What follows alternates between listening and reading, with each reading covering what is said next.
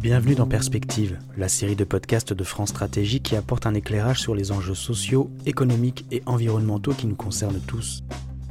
La période n'a jamais été aussi propice à la réflexion sur l'avenir de l'organisation du travail.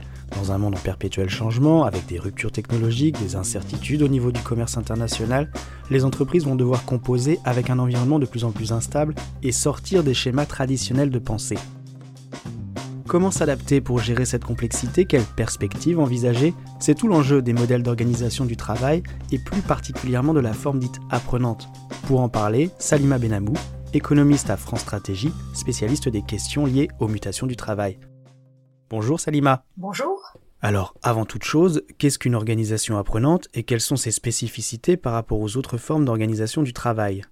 Si on avait à, donner une définition générique de l'organisation apprenante au regard de toutes celles qui existent, on pourrait définir une organisation apprenante comme une organisation qui cherche à augmenter continuellement les capacités d'apprentissage de ses membres pour innover et pour anticiper les transformations futures. Donc une organisation apprenante se caractérise par des modes de management et des pratiques RH spécifiques qui visent à soutenir une euh, forte culture de l'apprentissage à travers la participation des salariés dans la définition des objectifs, à travers le travail en équipe et aussi à travers l'autonomie des salariés dans leur travail, dont le contenu repose beaucoup sur la résolution de problèmes complexes et sur l'expérimentation. Et en somme, les organisations apprenantes offrent plus d'opportunités à chaque salarié de développer et d'utiliser ses propres idées et ses compétences. Il faut également souligner la flexibilité et l'adaptabilité des organisations apprenantes, surtout parce qu'elles ont une capacité élevée d'innovation. La coopération,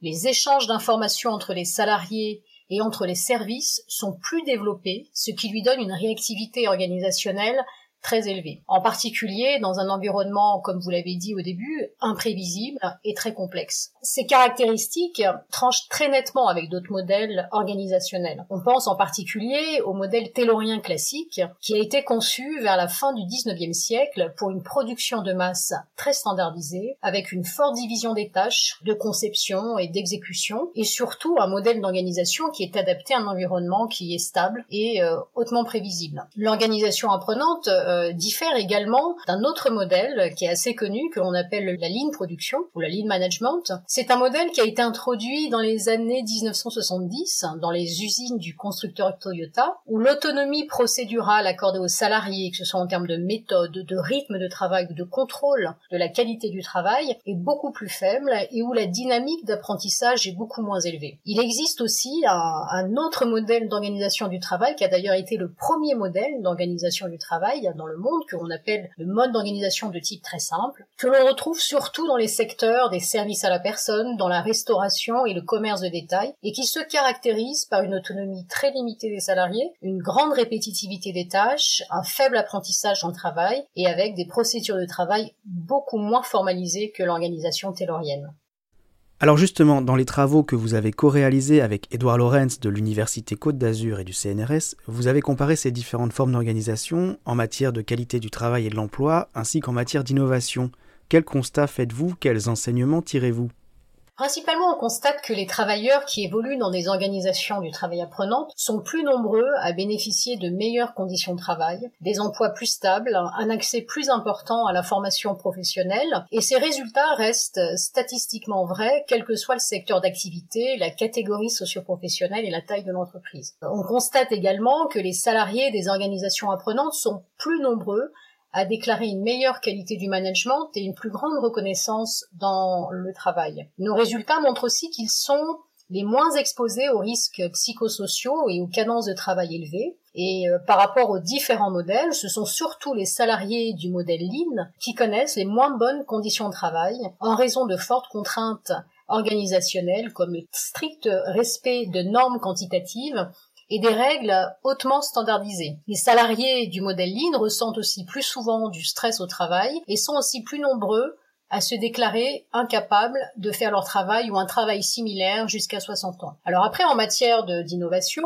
on constate une corrélation positive entre la diffusion d'organisations apprenantes et la diffusion d'innovations nouvelles, notamment disruptives, sur les marchés mondiaux. En revanche, on observe des corrélations négatives entre le modèle Lean ou taylorien et le taux d'innovation nouvelle. Alors bien sûr, une corrélation au niveau national ne suffit pas à démontrer une causalité stricte, mais ces résultats suggèrent quand même qu'il existe un lien systémique entre les possibilités d'apprentissage et d'exploration de nouvelles connaissances ouvertes aux salariés et la capacité des entreprises à développer des produits et des services avec un fort degré de nouveauté. Alors justement, vous parliez du niveau national. Si l'on regarde maintenant plus en détail la situation de la France, comment se situe-t-elle par rapport aux autres pays européens? Combien de salariés français sont concernés par les organisations apprenantes? C'est 43% des salariés français du secteur privé qui travaillent dans les organisations apprenantes. C'est un peu au-dessus de la moyenne européenne des 27 pays, qui se situe aux alentours de 40%, et c'est aussi euh, en avance sur certains pays du Sud, comme la Grèce, l'Espagne euh, ou le Portugal. Cependant, la France est plutôt en retard si on la compare aux pays européens ayant un niveau de développement économique et technologique similaire. C'est en particulier le cas des pays nordiques comme la Finlande, la Suède et le Danemark, mais aussi d'autres pays d'Europe plutôt continentale, les Pays-Bas, l'Autriche, l'Allemagne et la Belgique, où le taux de participation des salariés est beaucoup plus élevé. En fait, sur les dix dernières années, la tendance en France est à une baisse des organisations apprenantes au profit d'une hausse assez importante du modèle Lean, alors même que ce modèle offre moins d'opportunités en termes d'innovation de rupture et de soutenabilité du travail. Cette dynamique organisationnelle est aussi observée au Royaume-Uni et en Irlande, mais aussi dans certains nouveaux pays membres provenant de l'Europe de l'Est comme la Roumanie. Et comment s'explique-t-elle cette position française que l'on pourrait presque qualifier d'à traîne finalement par rapport aux autres pays d'Europe du Nord que vous avez cités comme le Danemark, la Finlande et la Suède? En menant une, euh, une, analyse empirique sur les données européennes, on peut déjà avancer que les facteurs structurels classiques, comme la taille de l'entreprise, son secteur d'activité ou la catégorie socio-professionnelle, ne peuvent pas expliquer les écarts nationaux entre pays en matière de choix d'adoption d'organisation du travail. En fait, il y a d'autres facteurs, notamment institutionnels, sociaux et culturels, qui influencent en profondeur les choix d'adoption d'organisation du travail. Par exemple, les systèmes éducatifs qui accordent une plus grande valeur à la filière académique classique, qui est vouée à l'acquisition d'un savoir théorique et scientifique, qu'à la filière professionnelle, qui, quant à elle, vise à fournir des compétences pratiques et un savoir-faire technique spécifique à un métier ou un secteur, ont plus de chances d'adopter des organisations du travail hiérarchisées. C'est le cas notamment de la France. En revanche, les systèmes nationaux qui accordent une valeur plus équilibrée aux deux filières ont plus de chances d'adopter des organisations où la gestion du savoir et des compétences se focalise sur la résolution de problèmes pratiques, sur le travail en équipe et sur l'autonomie des salariés. Et c'est le cas en particulier des pays scandinaves et d'Europe du Nord qui valorisent l'expérience pratique en milieu professionnel comme une réelle source de compétences et de qualifications et qui encouragent l'investissement dans la formation professionnelle continue dès le secondaire et par voie d'alternance en la rendant accessible au plus grand nombre, à savoir les qualifiés et les moins qualifiés. Alors après, il y a une autre explication que nous avons soulevée dans, ce, dans cette étude. Cette explication tient aux caractéristiques des pratiques de formation professionnelle en France les salariés qui ont accès à la formation continue, financée par l'employeur, suivent majoritairement des formations qui se déroulent en dehors de l'entreprise, sous forme de cours ou de stages. Les actions de formation sur le lieu de travail, qui visent à accroître les compétences techniques, les compétences organisationnelles, les compétences cognitives, de manière plus opérationnelle, sont moins développées que dans les pays d'Europe du Nord et scandinaves. Et la France est un pays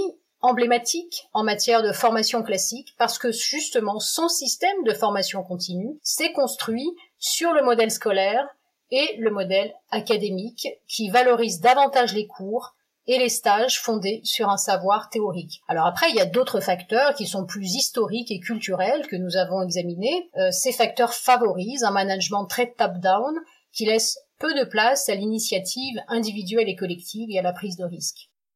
Alors du coup, si l'on regarde les perspectives des organisations apprenantes, quelles sont les recommandations de France Stratégie? Quels sont les leviers pour favoriser leur diffusion?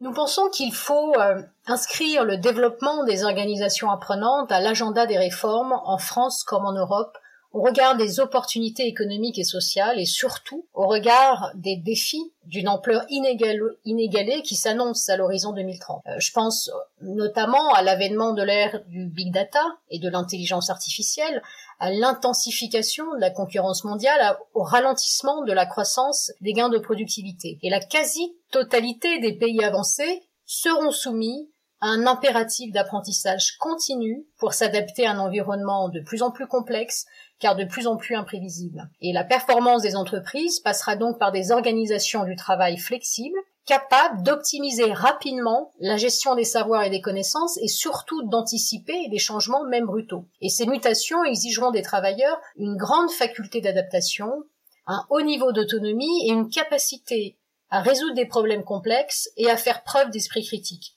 Ces compétences, qu'on appelle plutôt soft skills, donc des compétences cognitives, organisationnelles et sociales, seront par ailleurs de plus en plus demandées sur le marché du travail. Or, la France est l'un des pays européens où ces compétences font le plus défaut. Donc concrètement, nous proposons la mise en place d'un programme national en faveur des innovations organisationnelles et managériales à travers plusieurs dispositifs pour aider les organisations privés comme publics, qui souhaitent entreprendre des transformations organisationnelles inspirées du modèle apprenant. Et ce programme aurait aussi comme objectif de favoriser la création de réseaux de coopération entre entreprises au sein d'écosystèmes régionaux, incluant les universités, les établissements d'enseignement post-secondaire, les instituts de recherche, bien sûr, et les collectivités territoriales. Ce programme viserait aussi à euh, améliorer l'accompagnement des managers dans la conduite du changement organisationnel et à mieux responsabiliser les dirigeants dans le développement des compétences sur le lieu de travail.